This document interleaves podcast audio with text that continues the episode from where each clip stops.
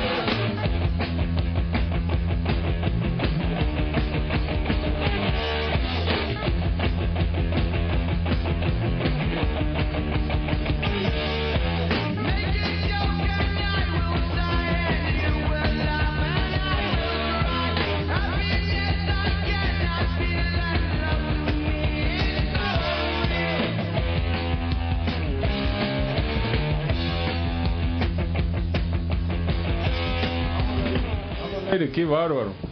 Señores, buen día. Esto es Observatorio Racionalista. Soy Jorge Alfonso Ramírez. Eh, lástima que tengamos que empezar así tan mal. Eso que ustedes están escuchando, que, es, un remedo de algo que parece ser una música, eh, esa cosa tan repugnante que ustedes están escuchando es Black Sabbath. Que eh, lo pusimos por dos razones. Una porque hoy tenemos un tema muy especial, muy especial. Tenemos un invitado de lujo, cañón. Eso por un lado lo voy a presentar enseguida. Y por otro lado porque tenemos un grupo de seguidores, drogadictos casi todos, que en sus ratos, en sus pocos ratos de lucidez escuchan nuestro programa. Y eh, vinieron insistiendo, dentro de su esquema patológico, vinieron insistiendo muy a menudo a través de correos, llamadas, mensajes satánicos a la madrugada para que pusiéramos este, este tema maldito, que hoy tiene mucha connotación demonológica con relación al tema que vamos a tratar hoy. Esa, ese grupo que de seguidores me decís son todo todo APRA salvo Jorge Alfonso Ramírez y Ricardo Montanía. salvo José Marín también. Ah, José Marín también está afuera.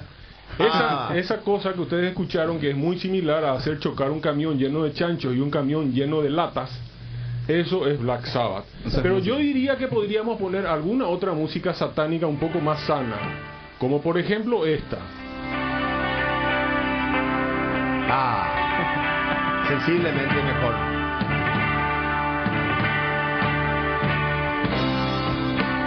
Espectacular, espectacular, Osvaldo. Eso sí, a Led Zeppelin le tolero. A Led Zeppelin le tolero. Bueno, están hoy con nosotros como siempre, mi compañero presidente APRA, eh, Ricardo Montanía, Héctor Caballero, un invitado hoy este, especial, eh, José Marín, que nos va a contar muchísimo sobre lo que vamos a hablar, la historia, la historia espeluznante de Annelies Michel, la joven alemana que murió después de meses de estar siendo exorcizada. Y está con nosotros hoy un, antiguo y querido compañero, amigo, el doctor Francisco Olivera y Silva, es psicólogo clínico y psicoterapeuta con 30 años de práctica en la atención de pacientes con problemas emocionales y trastornos mentales. También es consejero matrimonial de parejas, así como de dificultades graves en el relacionamiento familiar, por haber realizado estudios de filosofía, teología y moral de la religión católica, cuenta con una gran experiencia en la atención psicológica de sacerdotes y religiosas, vaya que esto va a ser interesante hoy, así como de personas que se sienten llamados o llamadas a esa profesión. Él es católico de convicciones profundas y experiencias valiosas dentro de esta religión. Hoy profesor jubilado, enseñó por más de 30 años en el Colegio Goethe en la Universidad Católica y en la Universidad Nacional de Asunción, teniendo a su cargo las cátedras de Filosofía, Psicología, Ética Profesional y Relaciones Humanas y Públicas. Es un reconocido conferencista y escritor. Su más reciente libro, de 418 páginas, lleva por título Lo que no dice la Biblia, que estoy anotadísimo para comprar el libro Doctor que no me trajiste, te condeno al infierno, publicado el año pasado y tiene en la imprenta para publicarlos en el mes de septiembre de este año Los sexos, una trampa mortal de la nueva era y el nuevo orden mundial. Este escribe para la revista Lifestyle y El Observador Semanal. Realizó sus estudios superiores en Córdoba, Argentina y en Santiago de Chile. Es paraguayo, lleva 45 años de matrimonio con una dama chilena y tiene seis hijos. Acaba de cumplir 68 años. Mi gran amigo. Buen día, profesor. Buen día, Jorge Alfonso. Buen día a toda esta selecta cantidad de personas que están aquí compartiendo esta mesa, en donde, como te dije un poquitito antes de entrar acá, lo que yo veo es que se está buscando la verdad. Y esa es una nobilísima tarea. Y por eso yo acepté tu invitación.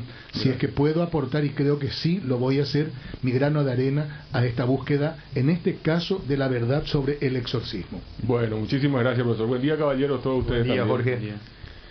El caso de Annelise Michel, eh, para poner en, en, digamos, para sobrevolar un poco el tema, doctor. Annelise Michel nació en el año 1952, el día 21 de septiembre, y murió en 1976, el primero de julio. José Marín nos va a explicar los detalles de toda esta, de toda esta, este drama, de esta tragedia. Quiero decirle a la gente, vamos a cortar las llamadas telefónicas hasta y media, ¿te parece? me parece bien. Eh, Osvaldo, las llamadas telefónicas van a entrar a partir de las once y media. Entonces vamos a tener tiempo de desarrollar la, el tema de hoy. Eh, decía que Annelies murió el primero de julio de 1976 después de una serie de espantosos acontecimientos. Me gustaría muchísimo tener tu opinión, doctor, para entender un poco. Yo sé que el caso de Annelies vos no lo conoces profundamente, pero hoy te vamos a ir comentando y va a ser suficiente por la experiencia que tenés acerca de qué es lo que pudo haber pasado con Annelies. El caso de Annelies Michel ha causado una controversia alrededor del mundo y todos la ven desde distintos puntos de vista. Algunos dicen que su muerte fue causada debido a negligencia médica, mientras otros afirman que murió tratando de combatir a los seis o más demonios que la poseían. Annelies nació en Alemania, en Leifling, Baviera, en la localidad de Klinkenberg, am Main. Sus padres eran muy religiosos, por lo que Annelies estuvo siempre muy pegada a la religión católica. Cuando la niña cumplió 16 años, eh, en 1968, comenzó a sufrir una serie de anormales ataques, por lo cual eh, la llevaron, la internaron y los doctores determinaron que tenía epilepsia. Ella estuvo internada en el hospital un buen tiempo, hasta que en 1973 pudo matricularse en la Universidad de Würzburg. A pesar del tiempo, Annelies decía que escuchaba espantosas voces de ultratumba y que veía rostros demoníacos por doquier. Todo esto inculpó a una posesión demoníaca. Los doctores este, no encontraron eh, un tratamiento satisfactorio para todo lo que padecía la joven. Ah, la joven Michelle fue sometida a exorcismos a pedido de sus padres en la parroquia del lugar. Entonces hubo un párroco llamado Ernest Alt, considerado un experto en, aquella materia. Yo le pondría comillas a ese tema de la experiencia. eh, que sometió a Annelise a un, a un exorcismo siguiendo los pasos del ritual romanum de la época esto de Pablo, Pablo V, que gobernó la iglesia entre 1605 y 1621. Las sesiones que se llamaba Camilo Borgese, las sesiones de exorcismo de Annelise eh, fueron grabadas y las cintas se, se encuentran en internet al alcance de todos.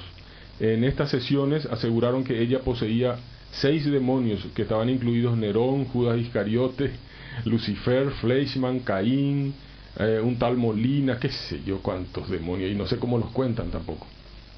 Su exorcismo duró aproximadamente ocho meses, según pude calcular, y finalmente Annelise murió a la edad de 23 años. Sus últimas palabras fueron, Madre, tengo miedo. Y los exorcistas dijeron que pidió la absolución. En la autopsia se indicó que Annelise murió de inanición, de desnutrición. Sus rodillas estaban destrozadas por haber hecho más de 600 genuflexiones de manera compulsiva, para lo cual le ayudaba su propia madre, para ponerse de rodillas y adorar a Dios. Lo ocurrido inspiró dos filmes, El exorcismo de Emily Rose en, el año 2005 y recientemente Requiem, El exorcismo de Micaela. Días antes de la muerte de Annelise Michel, los padres aseguraron ver sombras alrededor de la habitación de su hija y muchas veces en la habitación las cruces se giraban solas. Como era de esperarse, el párroco Ernest Alt aseguró que esto era obra de los demonios. Mi pregunta concreta para arrancar, doctor, es, eh, nosotros dentro de, tu experiencia ah, de la, del tratamiento de gente con problemas mentales, ¿Vos pudiste ver casos similares?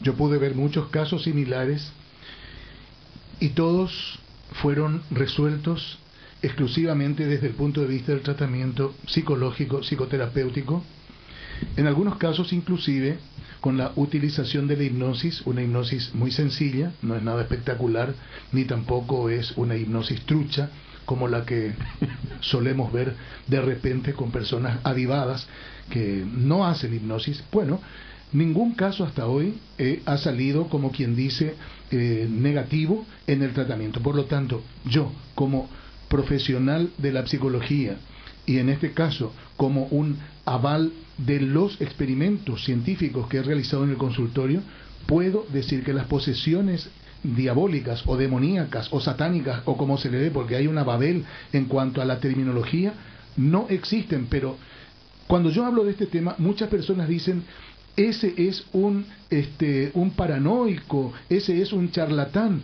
Entonces, Jorge, hoy viene pertrechado y traje el aval de un doctor en teología, sacerdote católico, director del Centro Latinoamericano de Parapsicología, me estoy refiriendo al padre Oscar González Quevedo.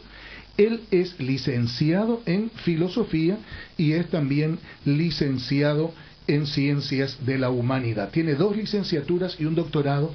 Y yo pude grabar un programa con Humberto Rubín, donde le entrevistó a él, y otro con Pelusa Rubín.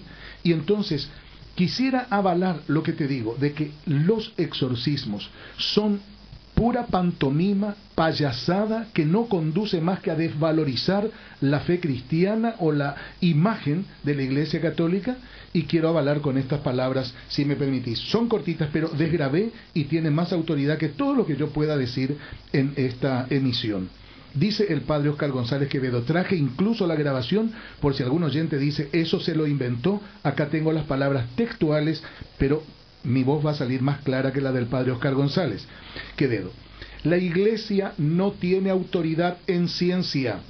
Antiguamente los médicos, los psicólogos no sabían explicar algunos fenómenos y la iglesia colocó, después de oír a los científicos, en el ritual romano, comillas, argumento dice argumenta posidentis demones sunt, eh, en latín está en el ritual romano, que en castellano significa, son argumentos de posesión diabólica. Distancia del oculta parte facere, manifestar cosas distantes y ocultas. No conocían la telepatía, dice el padre Quevedo. Santo Tomás de Aquino decía, omnis divinatio a demonis prevenit. Toda adivinación procede del demonio. Vide supra etatem mores ostendere, manifestar fuerza superior a la edad o a la costumbre. Sin camisa de fuerza, sigue diciendo el hombre este, En una crisis de nervios, ocho hombres no pueden atajar a una niña. Pero esto es en una dimensión humana. Si alguna vez una niña con un dedo levanta un coche, lo cual nunca sucedió, ya sería otra cosa. No se sabía explicar en la época y así la iglesia escribió en el ritual. Son argumentos. Y ahora me gusta porque él va con una secuencia muy rápida. Avanzó la ciencia y la iglesia corrigió signa sunt, son señales. Avanzó la ciencia y puso signa esse possunt, tal vez sean signos.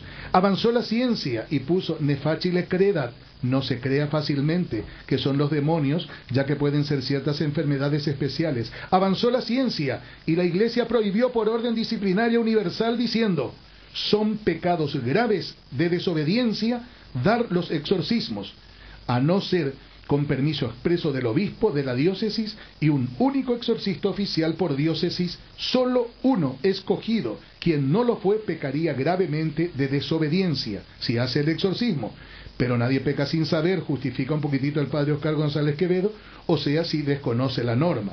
Avanzó la ciencia y la iglesia suprimió la orden, que sería el escalafón, el cargo, del exorcista. Avanzó la ciencia y se quitaron los exorcismos del ritual romano. Por lo tanto, aquel que de una manera o de otra pretende expulsar demonios, diciendo que las enfermedades se deben al demonio, que las tentaciones se deben al demonio, no, o sea, lo están haciendo por ignorancia y están desobedeciendo gravemente a la iglesia. Nadie peca sin saber, pero está prohibido y ahí le corta Pelusa Rubín y ya pasan a otro tema, a lo de los estigmas de nuestro amigo Bon Giovanni. ¿Ok? Son palabras de un entendido, de un doctor en teología, no soy yo el que estuve hablando. Claro, pero más allá de la... Vos sabés que yo soy un antiteólogo total. Este, más allá de la explicación que pueda dar, yo lo conozco al padre que... Porque no lo digo por vos, yo sé que vos sos ateo, que te vas a ir al infierno, todo eso yo sé. Pero por la audiencia que creen en que solamente un sacerdote tiene la palabra autorizada. Y yo leí, se llama argumentum ad hominem. es decir, el argumento que ellos aceptan como válido, que es un doctor en teología, lo acabo de leer. No, me queda clarísimo la, me queda clarísima la perspectiva de la, desde la cual estás leyendo. Que, que por supuesto, el padre, el padre que escribió ese libro que tenés ahí, que es una joya, antes que los demonios vuelvan del padre Oscar González Quevedo, que le recomiendo a la audiencia, si bien ese libro está fuera de circulación, pero antes que los demonios vuelvan fue realmente una bomba atómica, digamos, dentro de la iglesia, porque lo escribe un, un jesuita, un propio, este, un tipo tan conocido y reconocido como González Quevedo. la, en, la, en la cuestión esta de, para profundizar un poco, muchachos, pueden interrumpirme si es que quieren, por supuesto, eh, hacerle una consulta al, al, al doctor. En la, en la en el Manual de Diagnóstico y Estadística actual, este, eh, donde se clasifican las enfermedades mentales, sí. es utilizado por, por, los psiquiatras. por los psiquiatras. Había sido que este tema de la posesión se llama se llamaba antes trastorno de personalidad múltiple y ahora se le da hay un consenso en que eh, tiene el nombre de trastorno de, de identidad disociativo Sí. Y uh, que es una, la entidad que mejor representa actualmente el problema de la supuesta posesión en, en medicina. Yo tengo acá el trabajo de un psiquiatra que, que, muy brevemente nomás lo voy a ir comentando porque es larguísimo. Eh, es el doctor este, Francisco Orengo García, donde el doctor Orengo García comenta algo que me parece extraordinario, este profesor donde él habla de algunas, eh, algunas características como la distorsión perceptiva, que es justamente lo que se pudo ver en el caso de Annelise, que ella empezaba a ver cosas, sombras, eh, alguien le habla en la cabeza, etcétera. Cambio de sentido o significado. Dice que es uno de los aspectos más fascinantes e intrigantes de todas estas experiencias de eh, estados alterados de conciencia es que las personas que los realizan tienden a otorgarles algún tipo de significado o sentido especial. A veces la persona parece que experimenta alguna forma de este, sentimientos de profunda introspección y parecen que encuentran el significado o alguna verdad.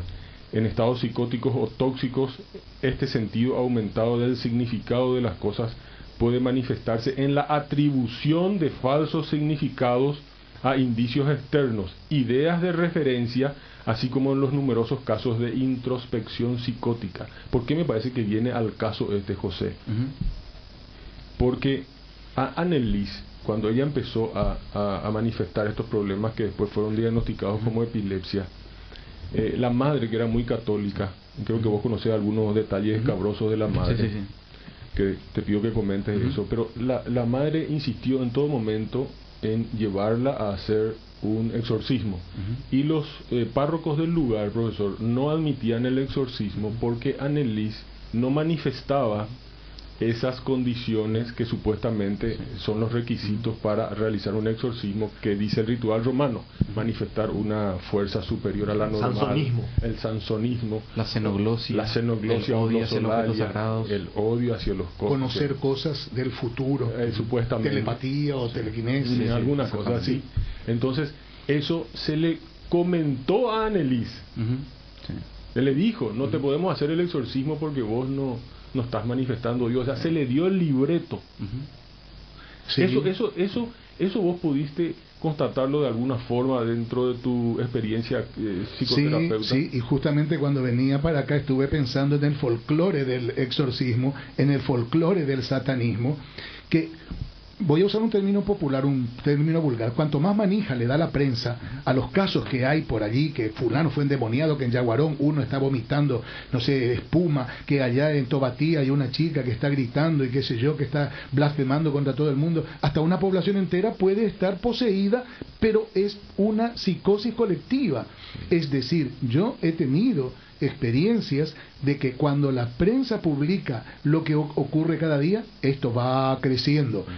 Y cuando la prensa deja de publicar, como lo de la Ouija y todas esas estupideces que aparecían en los periódicos, desaparecen también los casos de endemoniamiento. Vaya, pensé yo, el Satanás necesita un marketing publicitario para poder poseer a los demonios, a, las personas.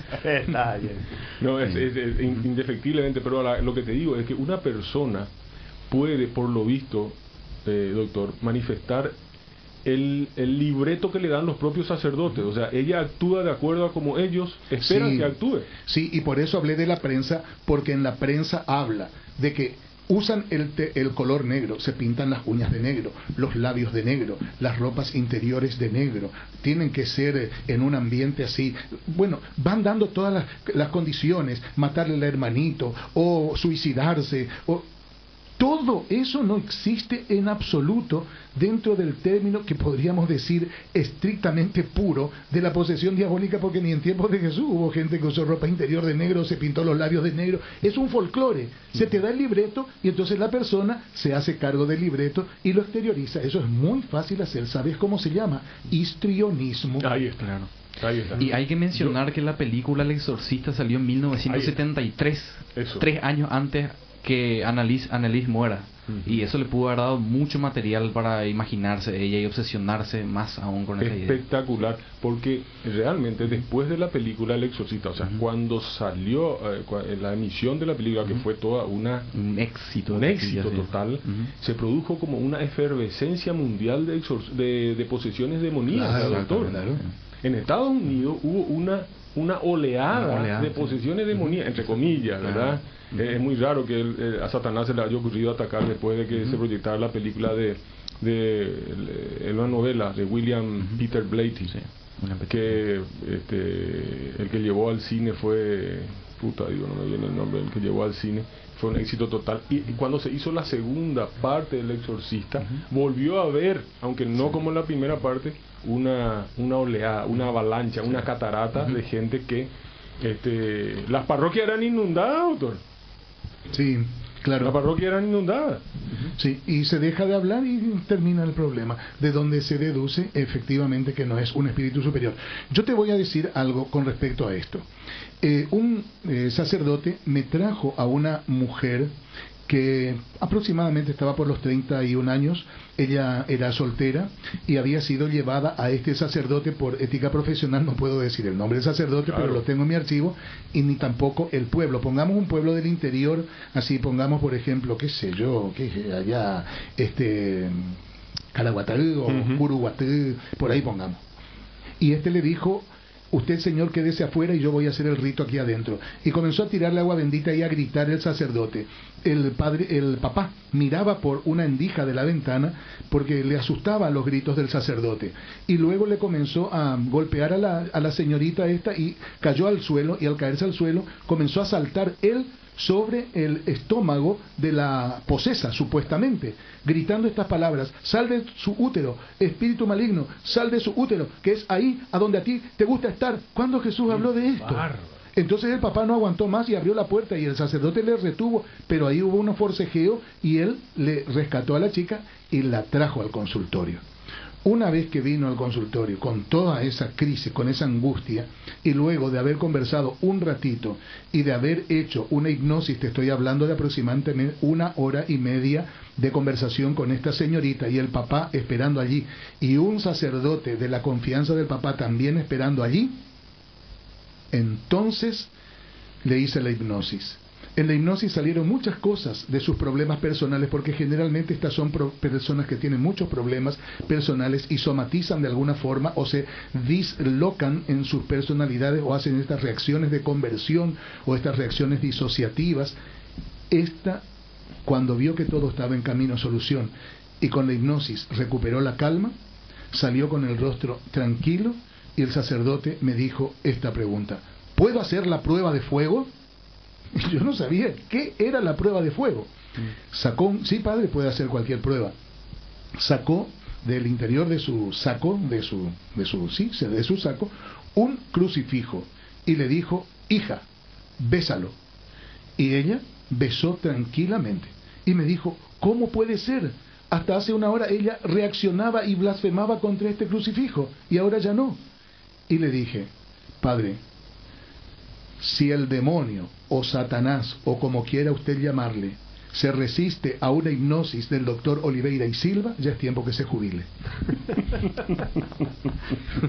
pero, no, pero ¿a, dónde voy? Eh, yo le escribí también una, cuando antes de este programa le escribía una, lo que me contaste es terrorífico, que un tipo esté saltando sobre la, la barriga una, de una mujer.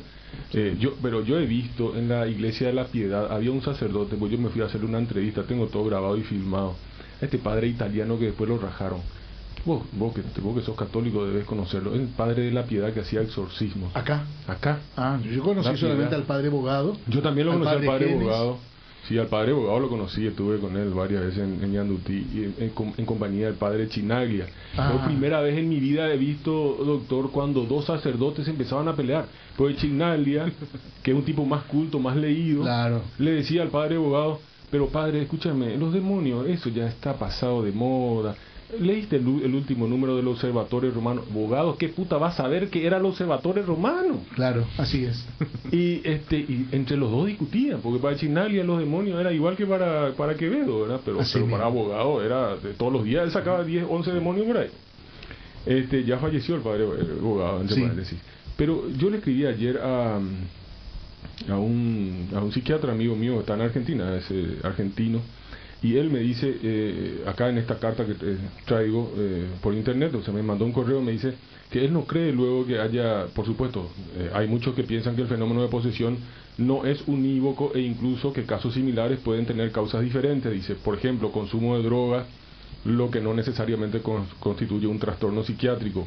Por ejemplo, es muy probable que determinados contextos culturales, y acá voy, haya una combinación de factores, histrionismo, dos puntos, histrionismo, refuerzo comunal, sugestión, consumo de drogas, mentira lisa y llana por motivos materiales y sin llegar a conformar esto un cuadro psiquiátrico determinado, dice.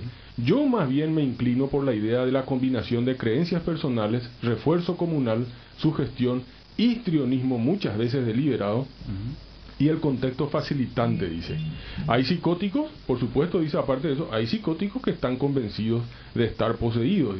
Y por otro lado me dice, hay más de un caso judicializado de personalidades múltiples, me pone entre comillas, Carlos Domínguez, donde una de las personalidades no es ninguna entidad demoníaca, sino que es una invención deliberada para zafar de una condena. Sí. Cuando el histrionismo es deliberado, recibe el nombre de fabulación. O sea que el tipo es un fabulador para salvarse de una condena, por ejemplo. Se hace loco en una palabra. Hay personas que para que los padres no se separen se hacen los locos, adolescentes especialmente, y el sacerdote agarra viaje y lo toma por endemoniamiento y él sale ganando. A eso se le llama en histeria la ganancia secundaria. Es decir, nunca se va a curar porque él está ganando atención y central sobre sí la imagen. Pero cuando el histrionismo no es deliberado, entonces recibe el nombre de fabulación, porque el, el, poseído, diríamos, es el primer convencido de que lo que le está sucediendo es así. Pero con respecto al trastorno de las personalidades múltiples, que recibe la sigla de TPM, ¿verdad? Está descubierto que muchas personas casi la mayoría de las personas tenemos dos o tres personalidades y es muy fácil. A veces nos comportamos de una forma, en sociedad, de otra forma en el seno del hogar. Ahí ya son dos personalidades. Por poner, ¿verdad? Hubo casos de hasta 160 personalidades en una sola persona y allí tenemos la película Civil, que fue estuvo muy de moda en los años 65, 68. Ustedes no habían nacido todavía para ese entonces, porque aquí todos tienen más o menos 20, 22 años. Jorge Alfonso tiene 24 en cada Pata, en cada pata. Eh, Magnífico. Pero contanos algo de Annelies, José. como dijiste al principio, ella nació en una familia profundamente religiosa, profundamente católica de la zona de Baviera, de Alemania. Y a, mí me gustaría mencionar un acontecimiento que le marcó mucho a Annelies, que fue, o sea, su mamá tuvo un hijo con otra persona que no era su padre. O sea, cometió un terrible pecado, entre comillas, ¿verdad? Que le afectó mucho a ella y, ese hijo vendría a ser como el hijo del pecado, ¿verdad? Mm. Que murió a los ocho años después de nacer y y eso le afectó terriblemente a ella, ¿verdad? Y, yo pienso que eso podría ser también una causa de, un, aspecto de sus problemas, ¿verdad? Porque que ocurra una contradicción tan grande en el seno de una familia muy católica, o sea, es algo que puede perturbarle. Tenemos, vamos, vamos a empezar a dar entrada a los oyentes, este por si alguien quiera consultar algo con el doctor oyente en línea, 20 segundos, buen día. ¿Se fue, pero ¿Se cortó? Bueno. Pero eh, yo creo que también pudo haber habido aquí un caso, una mezcla, porque te, dio, te doy mi opinión, doctor. Creo que este es el rostro del demonio, el horrible rostro del demonio, pero no el demonio, ese ridículo que imaginan los teólogos y los charlatanes de sotana. Este es el horrible rostro del demonio llamado ignorancia, donde unos sacerdotes toman a una chica, los sacerdotes están convencidos de algo que de lo cual no tienen pruebas. Y también los padres. Y también los padres. Lo someten, la someten durante ocho meses, porque desde septiembre de 1975, a ver, septiembre, octubre, noviembre, diciembre.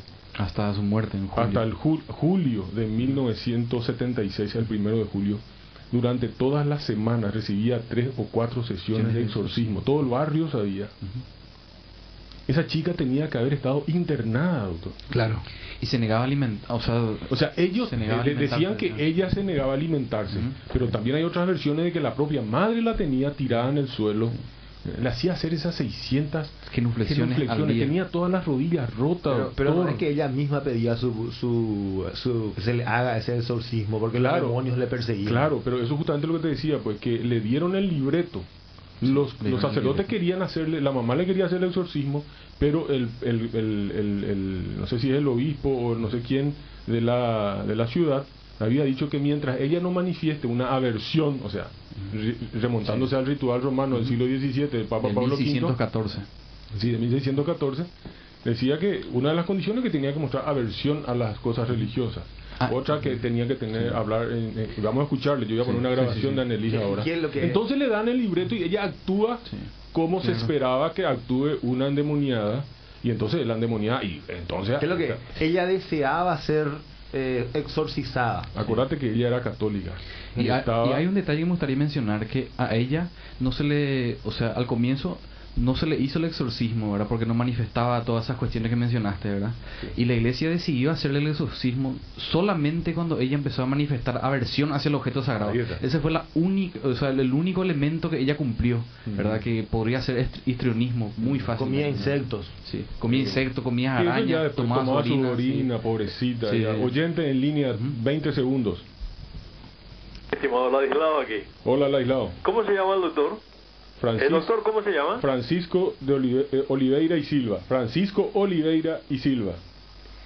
Y Silva. Este ya está condenado a las llamas eternas del infierno.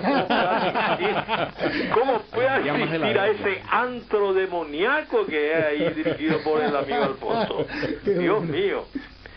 El doctor Oliveira. Sí. Yo estuve en Alemania. ¿En qué año ocurrió el caso Annalise? 1976 falleció Annalise. Ya estuve por allí. Y en realidad hubo tres casos. Uno en München, o sea, en Baviera, como dicen ustedes. Y también en Bochum. Dos casos. El, el tema es que nos sorprende a nosotros como un país tan evolucionado, país del primer mundo, donde se supone que la tecnología, la cultura, en fin, está en su más alta expresión. Sin embargo, ocurren estas cosas, que son de la Edad Media y mucho antes, ¿no? De gente que no tienen conocimiento de la, de la ciencia o cuando la ciencia no está tan evolucionada. Y la explicación es muy sencilla. Son de origen campesino. Esta mujer, de tanto de Baviera como la después que le voy a relatar de, de, de Bochum, eh, son de origen campesino y ahí la religión es muy fuerte, la católica, sobre todo en el sur. Y entonces, digamos, por, por tradición, por, por cerebros, digamos, por lavado de cerebro de la, de, la influencia religiosa, bueno, queda todavía esta, esta cuestión de que los ataques histéricos de una joven de 16, de 16 años y cualquiera que haya leído a Segismundo Freud se da cuenta que puede ser simplemente una explosión del, del líbido, en la, sobre todo en la, en, la mujer, que es una cosa natural. Eh, eh, sí. tengo siete llamadas. Termino con esto. Mm. Eh, hubo un caso en Bochum, eh, una estudiante universitaria, y ¿sabe cómo fue solucionado su problema demoníaco? Mm. Simplemente el cura, que era un joven que le iba a exorcizar, mm. se casó con ella y esto todo solucionado. no, pero esto es verídico. Yo te puedo enviar por mensaje ahora la historia. Gracias, gracias. Adelante, amigo. Y felicitación al doctor que se anima a entrar en ese antro demoníaco. Gracias. oyente en línea 10 segundos. Hola. Sí. ¿Qué tal, muchachos? ¿Cómo están? ¿Quién sos? Francisco. Hola, Francisco. Hermano querido, ¿cómo te va? ¿Cómo andamos, Jorgito? Bien. Saludos al doctor Oliveira y Silva, que algo lo conozco. Ah, bueno, gracias. ¿Cómo están, señores? Bien, bien. Eh, hace un tiempo atrás tuve la oportunidad de escuchar a un físico teórico muy, muy este, reconocido más por su obra por su obra literaria que por su obra de físico, ¿verdad? Que es el señor Néstor Sábato. Ah y dijo una cosa muy interesante, Sábado. Dijo, antes de ensayar cualquier explicación para, paranormal, tenemos que agotar todas las explicaciones este, naturales. Eh, naturales, ¿verdad? eh, pero ese, ese razonamiento tiene este, un pequeño truco ahí, ¿verdad? Es imposible agotar todas las explicaciones naturales, mm. porque las explicaciones naturales se dan en el transcurso del tiempo, no solamente en el ahora, ¿verdad? Lo que ahora no tiene una explicación natural, mañana puede tenerla. Por lo tanto, se descarta la posibilidad de, cualquier explicación paranormal. En ese sentido, yo personalmente, ¿verdad? Me, este, me, pongo en, en, la postura de que es absolutamente irrisorio explicar cualquier tipo de fenómeno desde el punto de vista paranormal, ¿verdad? Mm. Porque todavía no se han agotado ni se van a agotar las posibilidades naturales, ¿verdad? Interesante el punto, Francisco. Yo no lo tenía pensado de esa forma. ¿eh? Y bueno, eh, pero, eh, pero recurriendo, eso es simplemente la navaja de Ockham. Claro, La navaja de Ockham, de no, no, no, no multiplicar innecesariamente las explicaciones. O sea, si hay hay un ruido de noche en mi cocina, algo que se, algo que se cae con un, ruido a lata, Exacto. lo más probable es que sea el gato del vecino y no un fantasma. ¿eh? Fíjese usted que la primera explicación que se ensaya con respecto a un eclipse, por ejemplo, es de carácter paranormal, ¿verdad? Mm. Porque no se, no se disponían de, suficientes elementos como para establecer una explicación natural relevante, ¿verdad? Pero años después, siglos después sí se logra, ¿verdad? Mm. Es que en la cuestión de la ciencia pues es una cuestión de tiempo. Mm. Y entonces es absolutamente imposible establecer eh, una explicación válida paranormal. Porque en el, en el tiempo puede ser rebatida por una futura explicación normal, ¿verdad? Gracias, Francisco. Gracias un abrazo, Un abrazo. Abrazo. ¿Hay otro más? Otro más. Diez segundos, buen día. Hola. Sí. ¿Cómo andan ustedes? Apacienta mis ovejas. Herejes. Crean pues amigos, ¿a quién no le importa que Ladislao se haya ido a Alemania? Hombre, usted Encima que menciona el psicoanálisis, ¿verdad? No lee nada. No Es un ateo renegado, ¿no? Bueno, realmente el, el exorcismo este trata una cuestión objetiva. Y me acuerdo que en mi, en mi niñez, este, en Itacruz de la cordillera, hubo así una suerte de, de histeria colectiva ya eso, ¿verdad? Y mi abuela que era una parroquiana y caritativa, ya eso, una cristiana devota, pero solidaria y conocedora del, de la naturaleza humana, le pregunté, y abuela, ¿qué es lo que le pasa? Madre la llegó a ese jacupando con La explicación más racional. Último llamado oyente en línea. ¿Cortó? Jorge, me permitís. Se cierra. Vamos a cerrar, vamos a cerrar oyente, Osvaldo. Te quería decir algo con respecto a este Jacupano mitad eh, que cuando se trata de una histeria, como decía este psiquiatra, o de una esquizofrenia, o de una psicosis de carácter epiléptico, porque la, epilepti, la epilepsia lleva a la psicosis. Bueno, nos toca a nosotros, los psicólogos o los psiquiatras, el determinar la causa, si es una falta de sexo. ¿Sabes que una vez a una de estas personas, Sigmund Freud, le extendió la siguiente receta? Para enviarla al médico tratante. Porque el médico tratante le envió a Sigmund Freud porque no detectaba la causa de su problema. No era de demoníaco, pero era de reacción disociativa también. Ella tenía varias personalidades. Y Freud escribió esta histórica receta. Normalis penis docin repetatus. ¿eh? Está escrito en la biografía de Freud. Así que mi amigo. Traducí un poco dice, bueno, creo que se entiende muy bien. Dice, una normal dosis de pene. Repítase. O sea. De falo. No era tan malo como pensaba después de todo el viejo Freud. ¿eh? Bueno, ahora, yo me quiero referir a vos, Jorge, cuando dijiste el rostro verdadero del demonio. Esa parte, ¿cómo dijiste vos? Porque es importante lo que acabas de decir. No, y para mí, como decía Sócrates, el, el único bien, el conocimiento, el único mal, la ignorancia. Correcto, te paro allí. Cuando estuve mirando anoche ese video del padre Oscar González Quevedo, él estaba sentado en un lugar allí, Rubín estaba al medio y al otro costado estaba un sacerdote de, de apellido Torres. Y el sacerdote de apellido Torres era el que defendía el exorcismo y Quevedo lo atacaba. Entonces él le muestra el nuevo ritual romano, aparecido recientemente, ponele en el año 98, por allí era, y yo pude leer de, de, en la cámara de la televisión, ¿verdad? pero él después lo leyó personalmente y dice, porque las los casos de endemoniamiento no se refieren ya, es del Vaticano vino esto, no se refieren ya a posesiones, sino a la mentira y al engaño. Por lo tanto, las oraciones irán en esa dirección. Ya no es echarle a alguien que entra dentro de vos, sino evitar la mentira y el engaño. Y eso que acabas de decir vos, la ignorancia, también es el nuevo nombre que se le debe dar al demonio. Y otro punto de estos sacerdotes que se ensañan, que se encarnizan con los feligreses. Por ejemplo, le dice, me masturbé, padre. Y en vez de decirle, la masturbación no es pecado, porque no lo es, ¿verdad? Entonces, él dice, ¿cuántas veces? ¿En dónde te masturbas? ¿Con qué mano? ¿Cómo comenzás la masturbación? Eso está disfrutando él con su morbosidad y recibe el nombre de sadohumanismo, como el profesor que le hace preguntas a una chica y cuando ve que está sudando y que está temblando, le hace otra más difícil porque él está gozando con el sufrimiento o con las lágrimas de la alumna que está examinando, se llama sadohumanismo en la terminología del psiquiatra húngaro Sondi. Y cuando el sacerdote le saltaba sobre la barriga a esta mujer, o cuando le daba de comer araña o arrodillarse, él está gozando morbosamente a costa de una supuesta endemoniada. Eso es lo que te iba a decir. Yo creo que estos tipos, estos, que, estos sacerdotes que le mataron a esta chica, porque el más elemental sentido de humanidad te tiene que decir, vamos a internarla a esta pobre mujer. Vamos a hacerle los exorcismos allá en el sanatorio por lo menos.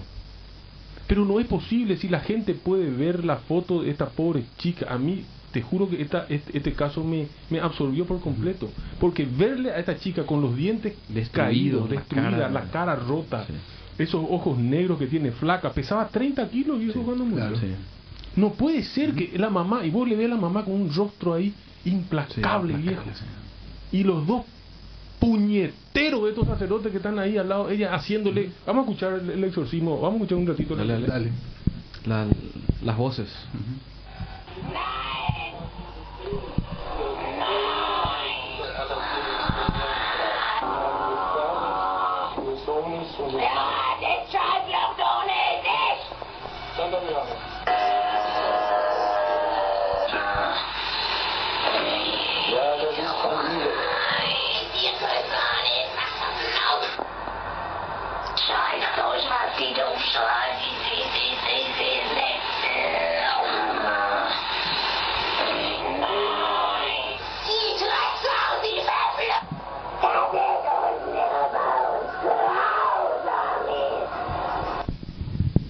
esto yo creo que le puede impresionar al padre abogado. A mí no me impresiona para nada. a mí tampoco, en absoluto. En el manicomio he visto montones de casos.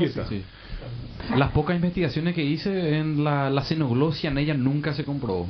Que, y, la xenoglosia es, vendría a ser el argumento más fuerte, pero nunca se comprobó que ella poseía la, la habilidad de hablar lenguas que no tenía manera de haber conocido. Por ejemplo, que ella hable el, arameo. O sea, en, en pues famoso, pues ahora acá, cuando hay esos casos de, en, en estos eh, esta gente que habla en lengua, eso, y se pone de repente a hablar alguien en lengua en una lengua, alguien dice, está hablando en arameo. ¿Y cómo puta sabe que está hablando en arameo? ¿Verdad? Claro.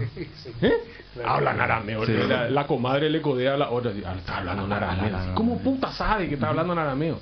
Disparate. Cuento de comadre. Hay personas en el manicomio que hablan en lenguas. Mm. El padre Oscar González Quevedo eh, puso también al aire la grabación de un paciente de ellos en el club y era exactamente sin querer burlarme, sin querer burlarme, que algunos pentecostales que comienzan en argenólogos, caiólogos, en prostonteón, caiteos, enólogos, es en arque, prostonteón, el otro hablaba a sí mismo. Yo acabo de decir el Evangelio de San Juan en griego, lo aprendí de memoria en mi juventud, pero esto es griego lo que yo digo, pero un lenguaje parecido lo dicen en el manicomio y el padre Oscar González Quevedo también mostró algo anoche. Y por último, la, eh, para no perderme esta parte, que no, no mi, mi, objetivo no es atacar a la iglesia, porque acá estamos eh, evaluando hechos. No estamos hablando de ideologías. Cada uno tiene su ideología y 56 mil religiones. Mira si vamos a poner a discutir de cada una de ellas. Pero en la misma Biblia, esto se llama argumentum ad hominem, es decir, uso como argumento el mismo elemento que usan los que creen en estas cosas. El demonio, Satanás, diablo aparecen en el Nuevo Testamento de una manera diferente y siempre en el mismo sentido, no de manera mezclada como acá. Un pastor protestante, por ejemplo, he visto que lo estaba exorcizando ante las cámaras de televisión a un paciente de Yaguarón y le decía, vetes al infierno, Satanás, vetes al infierno, todo mal, mal dicho, a lo mejor no le, no le escucharon, vetes, no le, no le hablaba en griego, sí, vetes al infierno. Dos días después, ese muchacho que estaba, vetes al infierno, vete. Después el sacerdote le tiraba agua bendita, dos días después sale en crónica policial que él robó una, un almacén de allí, era un bandidito que se estaba haciendo pasar por esto. Es un fabulador, es un simulador. Y bueno, pero, ¿qué quiere decir la palabra demonio, la palabra Satanás y la palabra diablo? Daimonion o daimonion y daimones en plural significaban divinidades menores para los antiguos. Sócrates tenía un daimonion que le soplaba al oído lo que él tenía que decir. Esto se puede decir como quien dice un detalle eh, digno de ser estudiado. Pero en la Biblia no dice daimonion, sino que dice daimonium en neutro, lo malo, no el malo. Mm. Daimonium y en plural, porque se usa en plural también, daimonia, no eh, daimones. Es decir, lo malo y las cosas malas. Entonces a eso se le llama demonio, que eran enfermedades, las cosas malas, lo malo que Jesús expulsaba, es decir, curaba, ya sea por hipnosis, ya sea por la fe, porque él decía, tu fe te ha salvado, o hágase según has creído. Entonces eran enfermedades.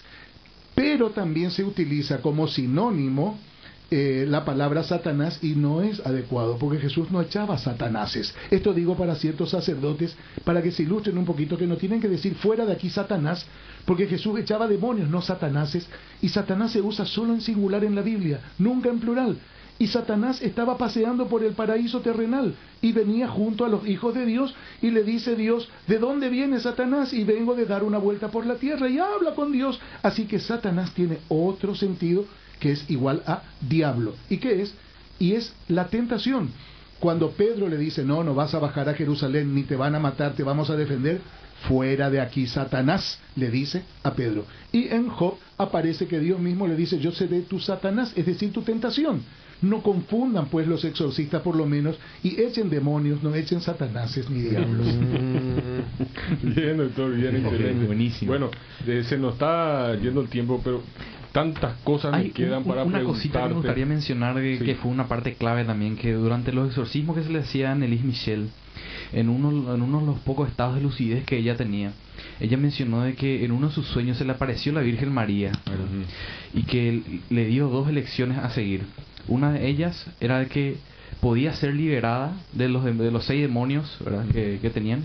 Y la otra lección era de continuar siendo poseída por los demonios, supuestamente para probar al mundo entero de que existen los demonios y que están ahí y que, ella, era una muestra sí, que ella era una muestra y al final ella eligió ese camino más estoico entre comillas, ¿verdad? De, de dejarse continuar poseída por los seis demonios. ¿verdad? Para mostrarle al mundo la influencia que tienen los demonios sobre nosotros. Y, eso que está, eso que está contando José, doctor, podría decirse que una persona ya con un cuadro, primero, de desnutrición, un cuadro de deshidratación, un cuadro de epilepsia, o sea, toda esa, esa sintomatología y todo esa, ese, ese cuadro nosológico tan grave que se ve allí, ya es terreno abonado y fértil para cualquier superchería que se le quiera implantar, digamos, en términos de sugestibilidad, porque acá el, psiquiatra también habla de una hipersugestibilidad. Esa hipersugestibilidad, y subrayo lo que dice él, con todos estos factores actuando al mismo tiempo, se llega a un estado supramotivacional o monomotivacional en, que, en el que la persona tiende a realizar en su conducta los pensamientos e ideas que experimenta en su realidad subjetiva. Claro que sí. Y ese estado de desnutrición agrava y facilita aún más la presentación de este fenómeno. Te cuento algo del 1500. entre San Juan de la Cruz y Santa Teresa de Jesús mm. tuvo lugar este diálogo. Santa Teresa de Jesús, ya que San Juan de la Cruz era como su asesor espiritual, le dijo, tengo seis novicias que están viendo. En el castellano antiguo, estar viendo es tener visiones. Él en el castellano antiguo también le contesta, dadlas más garbanzos, dadlas más garbanzos y dejarán de ver. O sea, el hambre, el sexo. Probablemente falta de, Falta de sexo también fue el problema de Falta de garbanzo, falta, de, sexo, falta de armonía en el hogar. Eso nos toca a nosotros determinar cuál es la causa. Pero simplemente para repasar, con el doctor Oliveira tenemos una antigua trayectoria, porque nos embarcamos de manera incombustible nosotros en las más variadas causas perdidas de la época de Bon Giovanni, ¿te acordás, doctor? Sí, me acuerdo. A mí cuando vino este estigmatizado, entre comillas, de Bon Giovanni, este, no me dejó entrar, él y su trupe no me dejaron entrar así a un panel de radio en Yandutí. Entonces yo desesperado le llamé al doctor Oliveira para que él viniera y a él le dejaron entrar. Y también vos le trajiste a Chinaglia. Sí. Chinaglia también se entró. También y el padre Enrique López. Y, o sea que tenemos todo grabado, eso está, filmado, no he grabado en audio, filmado, por algún día tenemos que mostrarlo. Sí, buenísimo. Porque la forma en que el doctor, él le hace un desafío a, a, a, bon Giovanni. Le hicimos un, un, test psicológico y después al tipo aceptó, porque yo le ofrecí internarlo al tipo y pagar su internación para revisar su estigma. Cosa que me rechazaron, ¿verdad? No quería que se le toque los estigmas, pero aceptó que vos le hicieras los test psicológicos. Los test psicológicos. En el hotel donde él se alojaba le hicimos los test con el doctor este, García Mañotti y con el licenciado Juan Carlos Costa y luego yo llevé los resultados. Es como quien dice, tomé las muestras y llevé. No me puse a analizar y a evaluar yo, porque yo estaba dentro de las generales de la ley. Entonces le llevé a un desconocido del caso, uno que no estaba al tanto del caso, pero un gran psicólogo que ya falleció, el padre José de Jesús Aguirre, uno de los pioneros de la psicología en Paraguay. Y le dije, aquí te traigo estos resultados. ¿Y por qué no los haces vos? Y porque yo estoy muy comprometido con esta persona y quiero una visión objetiva. Él me entregó dos días después los resultados. Y cuando yo llegué a la casa del padre Aguirre, él me dice, che, tu paciente. Está completamente loco. ¿Quién es? ¿Qué va? Buenísimo. Vos no te acordaste que después ah. nos colacionaron. Nos mandaron un colacionado para que nos revelemos nosotros el, resultado de los temas. ¿No te acordás? Sí, sí. Eh, a me, mí me mandó, me mandó eh, incluso con un grupo. Yo, yo Giovanni era. Sí, yo, yo, Giovanni. Sí. Un grupo de igual su asesor jurídico y dice que si yo publico esto o doy al Ministerio de Salud, que estoy en mi deber, ¿verdad? Como ciudadano paraguayo, una persona insalubre tiene que ser detectada. Y me dice, si doy al Ministerio de Salud estos certificados, yo me ah, expongo a un juicio este, de, naturaleza jurídica por este, difamación y calumnia. Y yo, obviamente, esos originales te los di a vos, Jorge, y vos me adeudás los originales. Bueno, Doctor, te agradezco muchísimo que haya venido, eh, un, realmente un invitado de lujo. Solamente quise tocar este tema contigo porque yo creo que esto que le pasó a Nelis no le puede pasar a nadie. nunca más. Por favor. Nunca más. Puede ser tu hermana, tu esposa, tu pero, pero cualquiera. Y yo he visto el exorcismo y he visto cómo se le jugaba a la gente. Claro. Y es algo que de tanto en tanto ocurre, porque tiene sus periodos de, de apariciones. Son vestigios de la Edad Media. No tenemos que ir. Señores, después de tantas tantas cosas feas, yo prefiero irme con este tema de Olivia Newton-John.